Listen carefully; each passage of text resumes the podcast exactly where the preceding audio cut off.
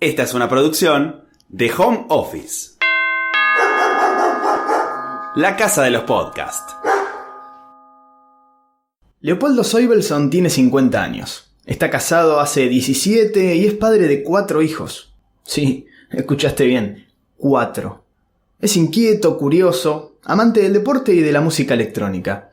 Hasta acá parece la investigación de Gabriel Medina en un capítulo de los simuladores que nunca se emitió. Pero lo cierto es que todo esto no lo sabía antes de llamarlo. De hecho, cuando pensé en escribirle para que sea el primer entrevistado de Passenger, fui derecho a mis contactos y ahí estaba. Leo, biólogo. Entonces, vos dirás, bueno, ¿cómo sé que está casado, que le gusta el deporte, la música electrónica y demás? Bueno, lo sé porque el tipo sabe conversar, sabe hablar y sobre todo sabe transmitir. Y ahí recordé por qué lo había llamado. Porque quería que transmita lo que fue su experiencia ¿Dónde? En la Antártida, en donde estuvo en seis oportunidades diferentes. Es que, claro, así como lo tenía agendado en mi teléfono, el tipo es biólogo, o mejor dicho, biólogo de campo, como le gusta decir a él, y se vino hasta la casa de los podcasts para contarlo. Acomódense que ya salimos. Bienvenidos y bienvenidas a Passenger. Lo primero que debería decir para este episodio en particular es que iba a practicar en poner el aire en cero o bajo cero, como para que te sientas en clima. La gente ya escuchó la presentación y sabe dónde viajamos hoy. Hoy nos vamos derecho a la Antártida. Pero me parece que lo primero que hace falta saber es cómo te, surgió ese interés por, ser biólogo. Em, lo que me llevó, yo creo que desde muy chico tengo interés, un interés medio científico. Eh, mi mamá hace, hace unos años encontró unos cuadernos de cuando yo recién empezaba a escribir y los cuadernos están llenos de anotaciones, de observaciones que yo hacía en, en, un microscopio que me había regalado, describía y dibujaba las, las cosas que veía. Y después más adelante me regalaron un juego de química y lo mismo, tengo un cuaderno de anotaciones de lo que yo hacía con, con el juego de química. O sea que desde muy chico evidentemente me, tengo esa vocación. Y la vocación de los animales eh, surgió de, yo creo que surgió de los documentales que veía cuando era chico. Cuando yo era chico no existía Netflix, no existía el cable, no existía nada, tenías cuatro canales y tenías que pasarlos a mano con un selector. Claro, estaba pensando si ¿cómo te hiciste ese material? Eh, no, ese, no había videocaseteras, no había nada. Entonces era sentarte el sábado antes del mediodía, poner Canal 13 y había un documental todos los sábados. Y por ahí te tocaba un documental sobre el mar o sobre África, que eran recontra comunes en esa época, o sobre Australia o sobre vulcanismo, no sabías que te, a qué, iba. Pero bueno, ahí vi durante años, miré esos documentales y, bueno, y, además estaba Jacques Cousteau. No sé si se acuerdan de Jacques Cousteau, que tenía su barco, el Calipso, y viajaba por, por los mares del mundo demostrándote el fondo del mar. Y eso también fue un, empuje fuerte hacia la vocación. Y una vez ya, me imagino, estudiaste, te recibiste, ahora, ¿hacía falta tener ese laburo de campo, decir, ir en este caso a la Antártida, o es un laburo el tuyo que vos decís, bueno, la verdad que podría laburar desde acá, desde La Plata, y, no sé, hacer un seguimiento de las cosas que mandan la gente que está allá? Digo, ¿es una necesidad propiamente dicho o fue algo personal que vos le quisiste sumar? Mira, eh, Depende del momento en que estás de tu carrera. Cuando yo empecé a ir a la Antártida, yo necesitaba ir a la Antártida. A, digamos, a, de alguna manera, el currículum necesitaba que yo, para, para progresar en, en, mi profesión, hiciera trabajo de campo como ese, algo distinto, llamativo. A esta altura, no. O sea, a esta altura yo no necesito hacer trabajo de campo, eh, puede ir otra persona y juntar los datos, pero porque formamos ya un equipo de investigación.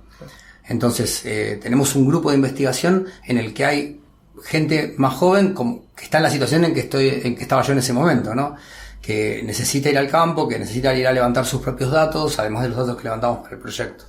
Yo ahora hace dos años que no voy, pero cuando voy es porque, porque quiero ir, porque es un lugar que, que de alguna manera eh, te atrapa. Y te lo dice cualquier persona de las que, de las que puedas entrevistar que haya ido a la Antártida. O sea, hasta los mismos militares que van a pasar algún, algún tiempo en la Antártida te dicen que es un lugar que después te llama siempre, el resto de tu vida. En aquel momento, la primera vez que fuiste, ¿cuántos años tenías y en qué año fue? Y fue en el, fue en el 2003, 2002 la primera vez que fui. y yo tendría alrededor de, de 30 años, 20, 27 años, una cosa así tenía. Esa fue, ese fue el primer contacto que yo tuve con la Antártida. ¿Te acordás eh, cómo fue esa primera vez que fuiste? Eh, Sí, ¿Llegaste, bajaste? inolvidable. ¿Tenés- El del primer día, digo, ¿te acordás? No, me acuerdo del cuando llegué. Me acuerdo cuando llegué. Es más, eh, cuando, cuando pasa tiempo que, que no voy a la Antártida, vuelvo a soñar con ir a la Antártida. Eso le pasa también a mucha gente que va a la Antártida. Sueña, cuando no está en la Antártida, sueña que va. Y, y mi sueño siempre está relacionado al, al cuando llegué a la Antártida. Me acuerdo que, bueno, primero que te su- en, Río Gallegos te subís a un Hércules. Normalmente yo, eh, hay gente que va en barco en el verano, pero yo que, hago la campaña eh, a principios de la primavera o, o fines del invierno, voy en Hércules. Ya subirte a un Hércules es una experiencia. ¿no? Te estás subiendo a un avión gigantesco que es un hueco por adentro, es un tubo hueco. Vos te sentás sobre asientos eh, que son desmontables de red, como si fueran hamacas paraguayas y por ahí al lado tuyo hay una topadora adentro del avión. Entonces eso se mueve, eso vibra, eso ves todos los cables de los comandos, ves todas las mangueras, la- las cañerías. El avión es un tubo lleno de, de elementos adentro y de la gente, ¿no? Entonces, mi primera vez en la Antártida, yo, estamos llegando a Antártida, el avión no tiene ventanas, tiene unas ventanas muy chiquitas, unos, unos ojos de buey, pero más arriba donde no puedes mirar por la ventana cuando estás sentado y se aproxima y se empieza a mover de una manera, porque había un viento infernal y se empieza a mover, se empieza a mover y ¡blum! El piloto, los pilotos son unos capos de, de Hércules, son increíbles. Yo he visto despegar y aterrizar aviones en Antártida, increíble. Claro, después vos por ahí estás en un avión, tenés una turbulencia y te, te cagás No, todo, no, imagínate no, esto. no sabes cómo se mueve, te quedas en el aire a veces de, de los saltos que pega. Eh, golpeamos, caemos, en, caemos a la pista, aterrizamos y se acomoda el avión y en un momento se abre la, la puerta del avión, ¿no? Y entra una- un viento, una turbulencia, entra nieve y entra un, un- un oficial de fuerza aérea, todo tapado así con la, con la máscara puesta, que yo, pone una soga y nos dice, van bajando agarrados de la soga, o sea, a ver, Eh, porque la soga de la línea de vida, Claro. del viento que había y volaba nieve para todos lados, no se veía nada. Entonces, ese fue, bajé así a la Antártida. Es una emoción, viste, que no lo puedes creer. Nada más me imagino lo que lo habrás idealizado también. Imagínate que, imagínate si bajás a la Antártida un día que aquí hay un sol bárbaro de verano y no hay nieve. Claro, no, Decís, no. ¿Qué onda? Y mm, si tuviéramos que ir por ahí más a- al día a día, independientemente del laburo, ¿cómo era eh, el día a día ahí, en la Antártida? El día a día depende del día que te toca. Los días de normales, en la época que voy yo, porque esto varía mucho, no solo de a la qué bases o cerca de qué bases estás, sino también en qué época del año llegás a Antártida. Una cosa es la campaña de verano, otra cosa es la campaña eh, de lo que llaman la pre-campaña, que arranca normalmente a fines de julio. Entonces, es- esa etapa de julio, agosto, septiembre, octubre, Antártida es una cosa, y otra cosa es enero, febrero, marzo. Eh, yo te voy a hablar de los primeros meses, la pre-campaña. En la pre-campaña normalmente tenés una temperatura media en días agradables de 12 bajo cero. Es una temperatura que podés trabajar afuera, podés hacer un montón de cosas. Un 20 grados acá, ponele. Un- sí, un 12 acá, un 12 en 14 acá. Bien. Con un abrigo estás bárbaro. Entonces, ahí podés trabajar porque la droga todavía no se congela en las jeringas. El problema con las temperaturas más bajas, además de que tenés frío, es que no podés eh, anestesiar a los animales porque cuando vos sacás, vos llevas la droga, la llevas eh, en el frasco, lo llevas contra tu piel debajo de la campera, caliente. Cuando lo sacás, empezás a, a tirar con la jeringa, a- cuando la jeringa se empieza a llenar, se congela. O por más que lo tengas en la mano, con ponele 13, 14, 15 bajo cero, ya no puedes trabajar. No puedes hacer el trabajo que hacemos nosotros. ¿Y esos días qué se hace? Esos días se repara el refugio, se hace mantenimiento a las, a las motos de nieve, se prepara logísticamente la campaña. Dentro de- sabemos que hay una ventana para salir dentro de tres días y tenemos que salir a, todo el día, por ejemplo, o irnos varios días. Entonces preparamos la logística de la campaña, escribimos papers, aprovechamos es, hay, hay un montón, a mí me pasa de por ahí estar seis días sin poder abrir la puerta al refugio en un temporal. Entonces esos días, eh, esos seis días son eternos. Y se me ocurren dos millones de preguntas, pero a ver, eh, empecemos a jugar a esto de describirme cuando vos me hablas de refugio, es un refugio en el medio de la nada. Es un medio refugio en el medio de la nada. ¿Qué- qué- ¿Cuán Eh, grande es? Digo, Y el refugio tiene mm, aproximadamente, eh, debe tener 20 por 8 de, de- de base. Donde hay una habitación en planta baja central, que es una cocina, comedor, usos múltiples, gigante. Y arriba, en una escalera subís, hay un entrepiso y es todo dormitorio. Donde está lleno de camas cuchetas. Entonces hay, ponele, en el, el refugio donde voy yo hay una capacidad para unas 10 personas. Entonces, los días que, que- que vos tenés temporal, vivís ahí adentro. Y bueno, es tiempo que no tenés por ahí otras veces al año para leer. Eh, tiempo para escribir. Claro, estamos hablando que, eh, o sea, obviamente, internet eh, No, no, existe, nada, nada, no, no- existe. nada. No existe. Lo tenemos sí, a menos que el temporal sea muy severo, tenemos eh, energía eléctrica. Porque tenemos un generador que encendemos, que está en una, en una, en una casita al lado, pero tenés que poder salir a encenderlo. Si el temporal es tan severo que no puedes salir, mm, tampoco tenés electricidad. No nos ha pasado. No nos ha pasado desde que tenemos la casita con el generador al lado, no nos ha pasado. Nos pasaba en el pasado porque teníamos un grupo de electrógeno muy chiquito que teníamos que sí o sí dejar la puerta del, del botero, que es la habitación, digamos, de, que hace de buffer intermedia. Vos abrís la puerta al exterior, entras un botero y abrís una puerta más y entras al refugio. La puerta del botero había que dejarla abierta para que salgan los gases del grupo electrógeno y había veces que no la podías dejar abierta. O que si la dejabas abierta se te llenaba todo el botero de nieve. Entonces, eh, normalmente tenés energía eléctrica, entonces puedes aprovechar la computadora, escribís, escribís cosas que normalmente no tenés el tiempo para escribir. Hay veces que tenés un paper o un artículo que lo tenés el manuscrito, lo venís dándole vueltas hace meses y nunca encontrás el momento de sentarte a madurar una idea. Ese es, ese es un tiempo para eso. Y me decís que a veces están hasta seis días sin salir de ahí. ¿Cómo es la convivencia? Porque también 20 metros por 8 es grande, pero Sí. seis días encerrado ahí, ¿cómo, cómo yo es? te diría que, que en el 90% del tiempo que he pasado ahí no he tenido problemas de convivencia con nadie.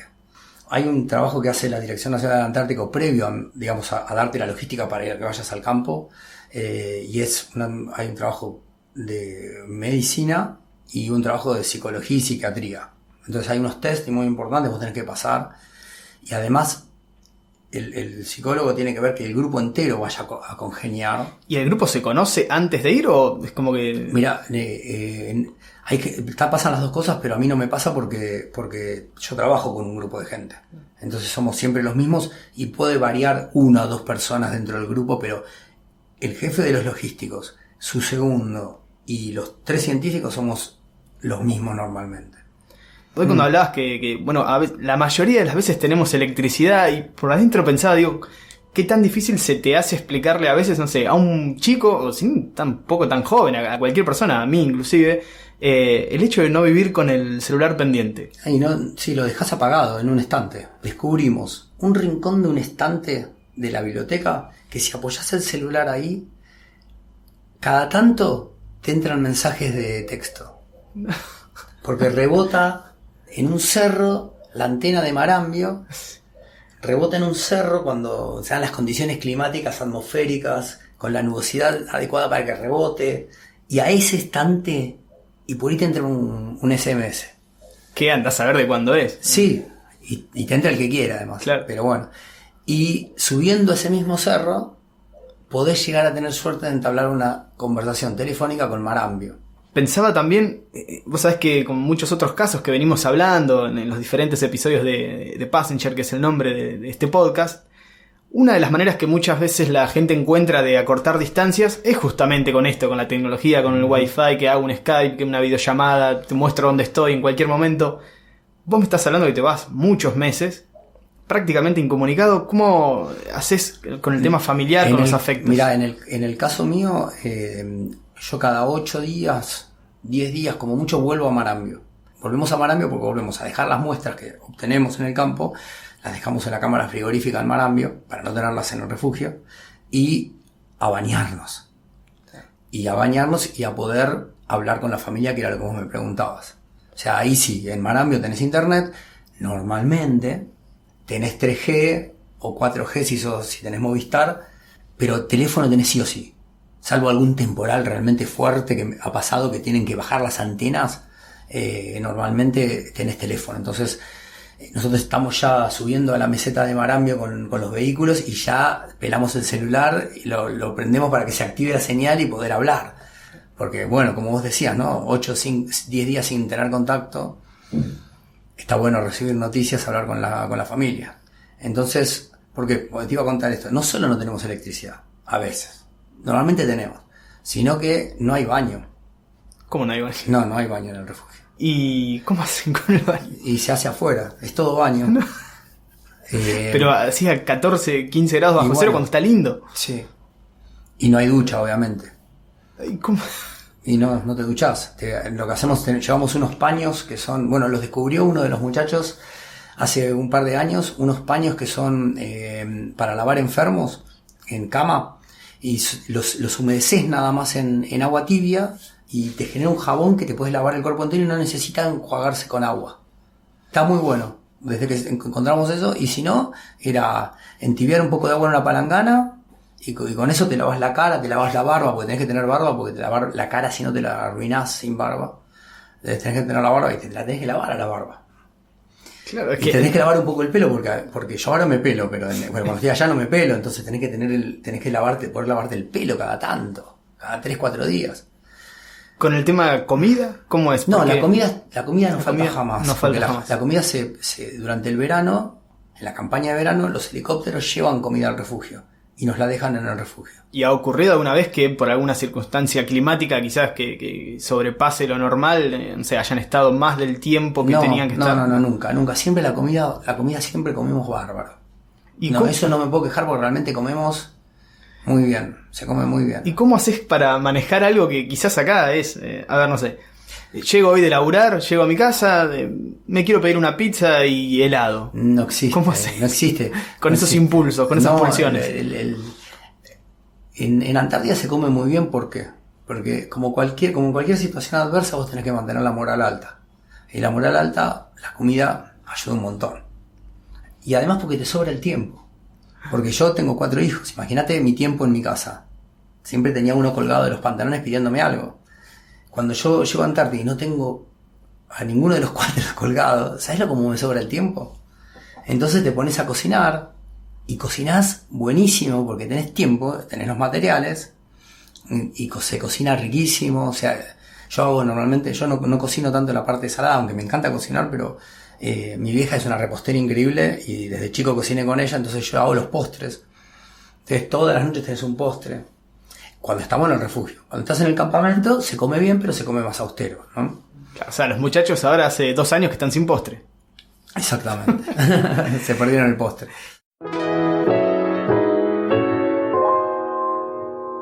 Contame ahora un poco, Leo, cómo es el tema propiamente dicho del laburo, del laburo que vos haces allá. Bueno, eh, nosotros allá eh, yo trabajé allá en dos proyectos. Un proyecto que trabajábamos eh, sobre focas momificadas, ahí cerca de en las inmediaciones de Marambia, unas horas. Hay un lugar, una, una, es una quebrada que desemboca en el mar, una quebrada montañosa que desemboca en el mar, pero desemboca en el mar no abajo, sino que desemboca en un acantilado de unos 30 metros de altura. Dentro de esa quebrada hay datos históricos ya de, eh, de Sobral, que anota en un, en un cuaderno que encuentra focas momificadas. Estamos hablando de hace 100 años. Entonces él anota eso. Y siempre se habló de ese lugar, pero nunca se había ido estudiar. Había fotos, había gente que iba por ahí porque pasaba para hacer otra cosa, geólogos, sacaban fotos. Bueno, entonces nosotros se nos ocurrió hacer un proyecto para estudiar qué había pasado ahí. Y bueno, ese fue el, primer proyecto nuestro de ahora, de la nueva era, digamos, de, de trabajo allá. Y mm, lo que hicimos fue ir al campo y eh, nos establecimos en un refugio y trabajamos durante dos tres meses haciéndoles eh, necropsias a los cuerpos de las focas para determinar la causa de la muerte. O sea, porque es muy raro. Primero que son es una especie de focas que no se sube a la tierra. Son focas que viven sobre el pack marino, sobre el pack de hielo. Dan a luz sobre el pack de hielo. No, no son de formar grupos. Y estos son como 300 individuos que están ahí. Entonces era muy llamativo eso.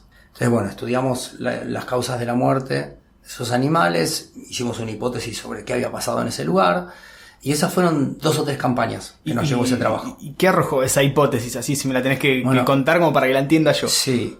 A ver, una de las cosas que sucedieron, que, que observamos en el campo, fue que había dos grandes grupos de focas. Las que estaban sobre el cañadón, digamos, ¿sí? Eh, o esta quebrada. Había un grupo de focas muertas, todas mirando hacia el mar. Y estaban las que se habían animado a tirarse de ese acantilado hacia el mar y se habían muerto abajo. Entonces, abajo de, esos 30 metros de acantilado hay un montón de focas. Eh, una de las cosas que encontramos haciendo las necropsias es que no tenían problemas, o sea, no había infecciones virales, no había eh, ningún tipo de infección así que uno pudiera observar, una enfermedad que uno pudiera observar en los pulmones, en el hígado, en los riñones. Eran organismos saludables. Y encontramos dos grandes grupos en la quebrada. Los que se habían muerto de frío, son animales que todavía conservan la capa de grasa, o sea que hacía poco que habían llegado ahí y en un temporal se habían muerto de frío. Y otros, otros individuos que habían pasado mucho tiempo ahí, porque ya no tenían grasa en el cuerpo y tenían el estómago lleno de piedras, de, de piedras y caracoles que comían ahí, o sea, de tierra. Se mueren porque al tener tanto hambre empiezan a comer tierra y se mueren eh, con el estómago lleno de tierra, impactados. Y pensaba que cuánto afecta en lo que vos haces el tema de, de todo el cambio climático y un montón de, de circunstancias que se vienen dando en los el- últimos a- años. Los últimos años nos afectó muchísimo a nosotros el, el cambio climático porque, a ver, no quiere decir que esto sea una tendencia que no, va- no se va a revertir, pero nos tocaron, vamos a ponerlo así, nos tocaron los últimos tres años eh, de temperaturas tan altas para el momento que nosotros tenemos que estar que no podemos eh, circular con las motos por el mar congelado. El mar congelado se está rompiendo. Cosa que no, no sucedió. O sea que en los años anteriores el mar estaba congeladísimo para hasta fines de octubre, inclusive principios de noviembre, transitable 100%, y ahora en, agosto no, está roto. No hemos podido hacer el trabajo los últimos dos años. El, el anteúltimo año lo hicimos, pero con, viste, cuando, con lo justo, con lo justo. Con lo justo pudimos hacer el trabajo y no, no como lo veníamos haciendo antes. Nosotros antes nos íbamos a buscar muestras a 6 horas, 8 horas, 12 horas del refugio. Y ahora no podía circular con las motos a esa distancia. Leo, eh, hablamos de lo que fue para vos esa primera experiencia, de cómo es la convivencia allá, de tu laburo. Ahora, cuando llega el momento de regresar, independientemente del reencuentro con la familia, que me imagino que es increíble también y único, como la primera vez que fuiste a la Antártida, ¿te pasa que por ahí, no sé, pasaron dos días y decís, "Chu, qué, qué gana que tengo de estar en la Antártida de nuevo? Y hay veces que sí, ¿no? Porque te encontrás con un montón de problemas que allá no tenías. Eh, porque desde allá vos no podés resolver nada. Entonces, normalmente ni siquiera te, te envían los problemas. Porque vos estás allá, ¿qué vas a resolver? Más que un consejo no puedes dar. Pero no puedes ir a firmar papeles, no puedes ir a pagar, no puedes ir a nada. Y bueno, cuando llegás acá te encontrás con, imagínate, después de dos meses y medio, tres meses de ausencia, eh, cuando llegas acá siempre tenés sí o sí una pila de cosas que resolver. Y sí, te dan ganas de decir, me volvería para allá. Y justamente eso me da pie a preguntarte cuándo, digo, vos me decías recién, tengo la suerte de poder ir cuando siento que tengo ganas de ir. Hace dos años que no vas, en este caso. ¿Te picó el bichito de querer volver o Por todavía ahora no, por ahora no, por ahora no. Fueron muchos años que fui muy, fui todos los años ¿Cuántas veces fueron en total? y eh, seis, seis años seguidos, por ejemplo. Es mucho, ¿viste? Eh, querés ver la primavera, por ejemplo. Disfrutarla acá, ver, ver cómo se abre, los árboles se llenan de hojas, cómo salen las flores, disfrutarlo con tu familia. eh, y yo estoy allá normalmente para, para ese momento. Claro, ¿y cómo fue todo durante tantos años manejar eso con una familia? que Me decías, tenías cuatro hijos, un matrimonio, ¿cómo...? Mira, mis chicos desde chicos saben que, que yo viajo. Porque he viajado, como te digo, no es Antártida, he trabajado en Noruega, he trabajado en Estados Unidos un montón, he trabajado en Francia. eh, entonces, los chicos desde chiquitos saben que papá viaja y saben que papá vuelve. Ese es un punto muy importante para los chicos. Sí, yo no me, ellos no tienen miedo de que yo no vuelva. Saben que yo siempre vuelvo. Siempre les digo lo mismo. Papá siempre vuelve. Tienen la experiencia de que papá siempre vuelve. ¿Viste? Porque muchas veces les da miedo el laburo que hago. En una época trabajábamos en unas cavernas en el Mato Grosso y estabas a la buena de Dios en el Mato Grosso con dos guías en el medio de la selva, metiéndote, explorando cavernas que no había explorado nunca nadie. Eh, entonces, eh, tiene un grado de riesgo. Pero ellos saben que vuelvo. Y bueno, mi mujer con un aguante, pobrecita, infernal. Infernal porque ella, yo me voy y ella se queda a cargo de absolutamente todo. todo sola. Y me ha aguantado siempre. Nombraste recién un montón de lugares más donde tuviste la chance de laburar. Sigue siendo la Antártida, Sí, sí, ese, es el, corazón está ahí. Sí, es el lugar. Sí, la Antártida es el lugar. Es el lugar. Si yo pudiera realmente, eh, digamos, asegurar un montón de cosas que siempre están sueltas y que, son variables que vos no podés manejar, eh, sin duda yo seguiría yendo. Pero hoy por hoy estoy, estoy un poco cansado porque hay un montón de variables que vos no manejás de la cuestión. Entonces, bueno, eh, llega una edad en que vos hay sacrificios que ya no tenés más ganas de hacer, hay cosas que no tenés más ganas de vivir, y por eso tomas distancia, ¿no? Y Lo del baño, me imagino, no. Eh, no, no, eso yo no tengo problema. Sigo, sigo no teniendo problema con eso. No, no me cambia nada. Eh, la verdad, no me cambia nada.